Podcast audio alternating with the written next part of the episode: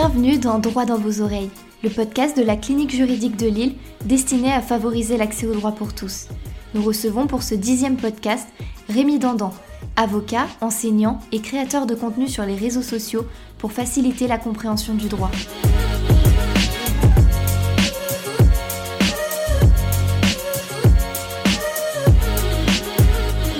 Cette troisième et avant-dernière rubrique, nous vous proposons une capsule plutôt tournée vers votre engagement sur les réseaux sociaux. Alors vous avez défendu et vous défendez encore les étudiants dits sans master sur les réseaux. Et concernant cet engagement, pensez-vous que le droit à la poursuite d'études est devenu en quelque sorte théorique? Oui, je pense. Je pense pour des questions de moyens. Juridiquement, non.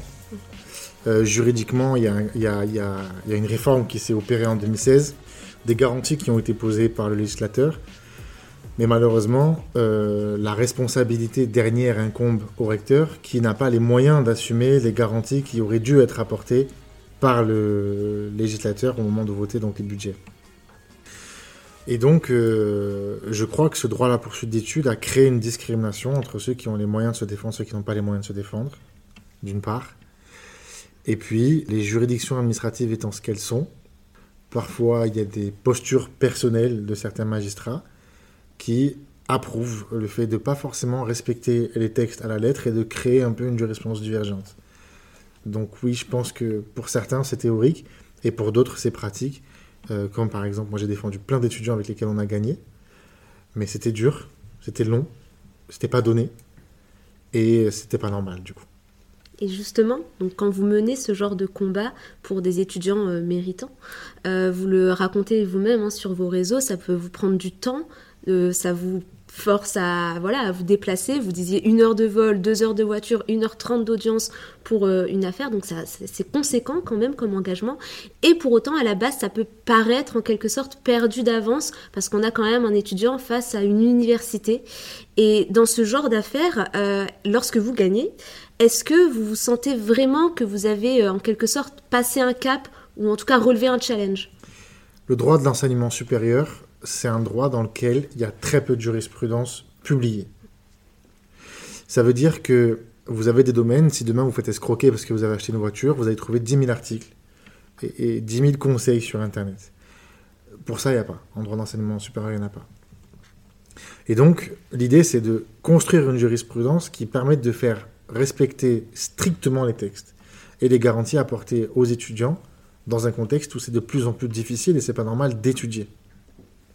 Donc, la difficulté, c'est que on a maintenant le calendrier universitaire qui est compliqué. Vous postulez en master, on est là, ça va commencer en février, mais parfois c'était un peu plus tard. Et grosso modo, vous avez vos admissions ou vos refus en juin, grand maximum juillet. Et la rentrée, c'est en septembre. Donc en fait, quand vous allez contacter un avocat, c'est pas pour avoir une réponse un jour, c'est pour avoir une réponse positive en septembre. Et donc il nous reste qu'une seule procédure possible, c'est le référé. Et il faut faire, il faut créer un doute sérieux sur la légalité de l'acte que vous contestez, à savoir le refus d'admission. C'est extrêmement compliqué parce que cet acte est toujours légal et qu'il faut donc non pas attaquer ça, mais il faut attaquer en gros le processus de mise en place de la sélection dans l'université je ne veux pas trop faire compliqué aujourd'hui, mais pour les publicistes, on passe par la voie de l'exception d'illégalité. Ça veut dire que l'acte que j'attaque est légal, mais il se base sur un acte illégal, donc mon acte que j'attaque est illégal. Parce que pas de fondement. C'est très compliqué, c'est très technique, c'est très chronophage. Et parfois, vous tombez sur des magistrats qui n'ont pas euh, pris le temps de bien vous écouter, de bien vous lire, et qui potentiellement vous rejettent de manière je le ressens, c'est ma conviction, injuste. Et vous avez donc, moi en tout cas, j'ai eu envie de tester la résistance d'autres magistrats, avec le même argumentaire, en tout cas adapté évidemment toujours. Et on gagne. Et cette décision que vous avez gagnée ben, permet de nourrir une jurisprudence que vous faites publier et qui va permettre à d'autres étudiants peut-être un jour de tomber dessus, qui pourront donc se défendre par eux-mêmes et vous, vous pouvez vous appuyer dessus pour aller gagner ailleurs, notamment là où vous aviez perdu avant. Donc en fait, l'idée de me déplacer, en tout cas de répondre favorablement à toutes les demandes qui me sont adressées, peu importe où elles se trouvent géographiquement, c'est pour ça. Et, je crois que, une, en tout cas, mes deux victoires dont je suis le plus fier euh, dans le domaine de la poursuite d'études, c'est au tribunal administratif de Pau.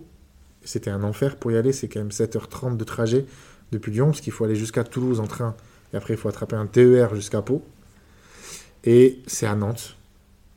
Et c'était encore plus dur parce que là, il y avait les grèves. Donc la SNCF qui fait grève à peu près un jour sur deux avait fait grève ce jour-là, il me l'avait dit la veille, et donc j'ai dû prendre un avion qui avait été, enfin bref, une galère.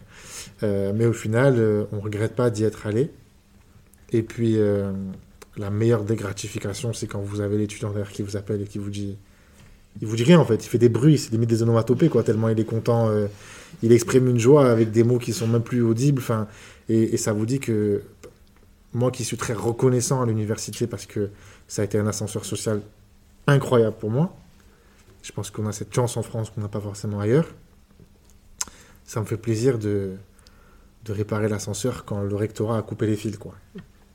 Et alors, on vous voit très actif pour les étudiants euh, en master, sans master également, mais pas que, également pour les étudiants qui passent euh, le CRFPA. Et on aimerait savoir d'où vous vient cette euh, volonté de, de soutenir, d'aider l'autre. Est-ce que c'est parce que vous voulez rendre l'appareil, parce que vous avez reçu vous-même une aide étant étudiant, ou justement vous vous étiez trouvé démuni d'aide extérieure, et donc vous voulez apporter en quelque sorte l'aide que vous n'avez pas eue? C'est plutôt cette seconde option. Euh, moi je me suis senti très seul quand je l'ai préparé. En plus j'avais déménagé de Toulouse à Lyon, donc vraiment je connaissais personne, j'étais vraiment tout seul. Et cette sensation qu'il y avait, euh, qu'il y avait une aide qu'on pouvait retrouver euh, chez des tiers, mais qu'il fallait payer cher pour ça pour avoir un tuteur ou quoi que ce soit. Donc l'idée, c'est de dire que bon, c'est pas parce que j'enseigne dans une prépa, par exemple, que je vais m'interdire de donner au maximum aux, étudiants. En fait, pas, j'ai du temps, je peux le donner aussi. C'est pas, on n'est pas obligé de vendre toutes les minutes de sa journée. Et, euh, ça, c'est ma première euh, motivation. La deuxième motivation, elle est vraiment tournée sur les libertés fonda. c'est que moi, je pense qu'on vit dans une société où la protection des libertés est de plus en plus fragile je pense qu'il faut sensibiliser les gens sur ça. C'est ce que j'essaie de faire par le biais de mes réseaux sociaux, parce que je fais de moins en moins d'actualités génériques, je fais beaucoup d'actualités tournées quand même sur les libertés. Euh, parce qu'il y a beaucoup de choses qui m'indignent un peu euh, dans ce monde. Je trouve qu'on vit dans un monde où euh, une vie humaine est plus facile à prendre que la liberté. On a l'impression quand on regarde ce qui se passe en, Chine, quand on voit ce qui se passe en, Iran, quand on voit ce qui se passe au Congo, et, et dans, dans, dans l'impunité totale.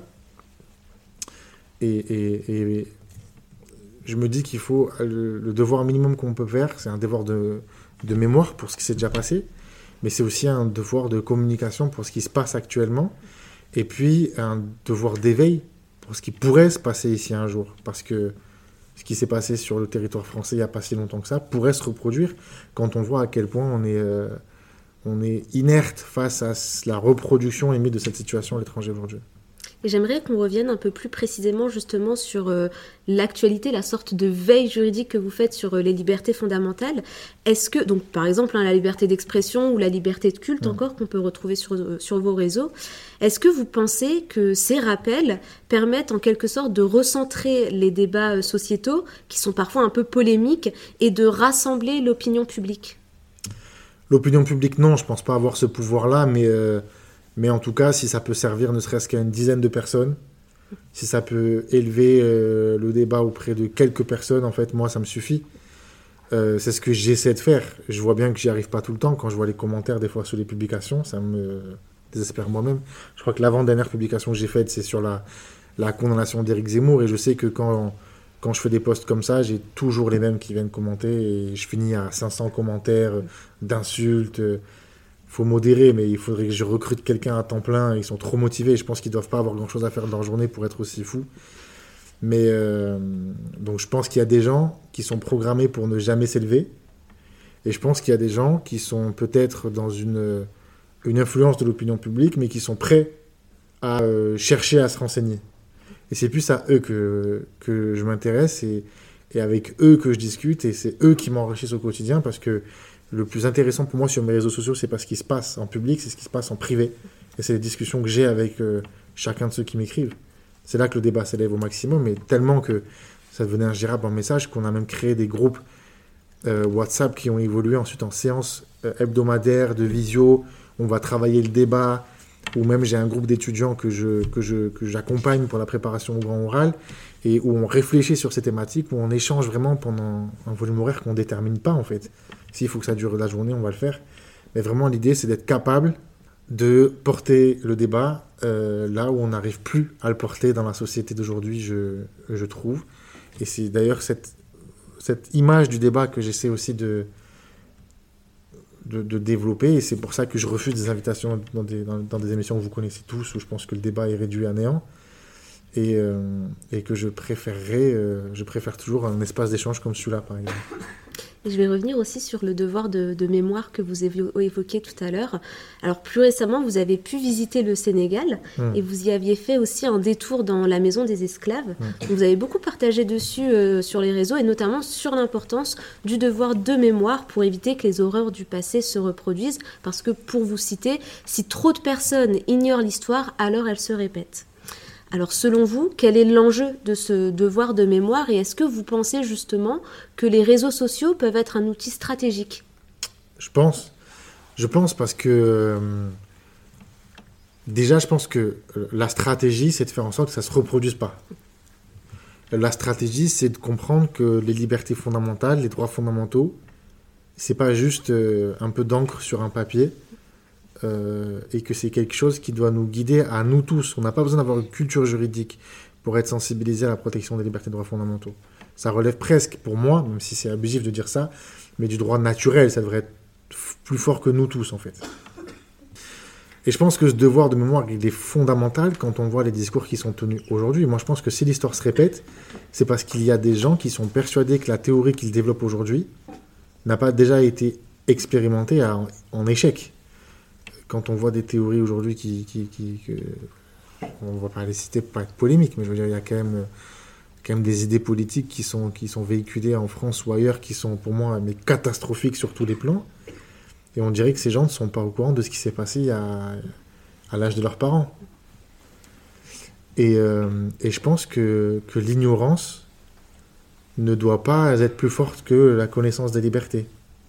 Et c'est ma plus grande phobie de, vivre dans une société où j'ai l'impression que ce qui est fondamental pour moi, il a été pour notre société à une époque, euh, que ce soit l'époque de la Révolution ou, au lendemain de la Seconde Guerre mondiale, soit relégué au second plan, comme on peut l'entendre dans certains programmes politiques aujourd'hui.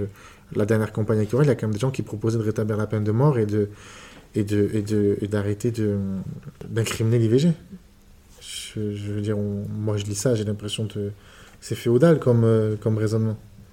Et donc j'ai du mal. Et surtout, dans un contexte où débattre, ça devient très compliqué parce que plus personne s'écoute parler. Enfin, les gens s'écoutent parler, mais ils n'écoutent plus les autres et leurs arguments. Donc c'est ma crainte. Je crois que cette action sur les réseaux, c'est un peu aussi la crainte de cette société-là. Merci beaucoup pour, euh, pour vos réponses et on se retrouve tout de suite pour une quatrième et dernière rubrique Info Intex.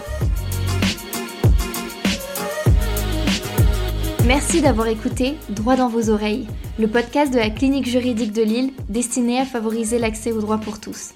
Besoin d'être informé gratuitement sur vos droits ou simplement orienté? Contactez-nous par mail à cliniquejuridiquelille.com ou rendez-vous sur notre site internet cliniquejuridiquelille.com.